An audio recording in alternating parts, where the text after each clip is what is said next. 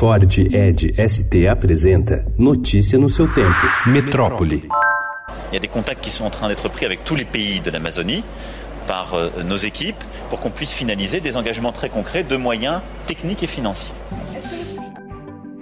Os países mais ricos do mundo, reunidos na cúpula do G7 no sul da França, concordaram em ajudar as nações afetadas pelos incêndios que assolam a Amazônia o mais rápido possível, conforme anunciou ontem o presidente Emmanuel Macron. As imagens da floresta em chamas provocaram comoção e impulsionaram o assunto na agenda das discussões. Macron informou ter contatos em andamento com todos os países da Amazônia para que possamos finalizar compromissos muito concretos de recursos técnicos e financeiros.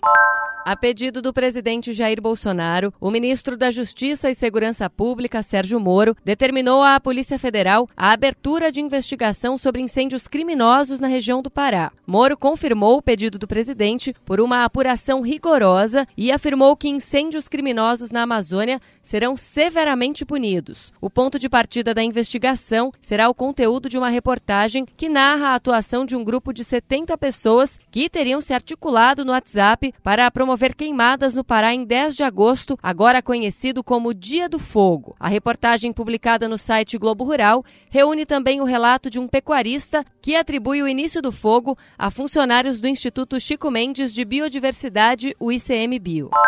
O embaixador Sérgio Amaral, que até pouco tempo ocupava o mais alto posto do Itamaraty nos Estados Unidos, vê o Brasil de volta a Berlinda na questão ambiental depois de um longo processo de recuperação de sua imagem a partir da Conferência Rio 92. Abre aspas. Nos últimos anos, o Brasil era mais visto como uma liderança da causa ambiental do que uma ameaça, porque houve efetivamente um grande progresso, fecha aspas, disse o embaixador. Segundo ele, o Brasil tem de dar a resposta rápida às questões ambientais. Notícia no seu tempo. É um oferecimento de Ford Edge ST, o SUV que coloca performance na sua rotina até na hora de você se informar.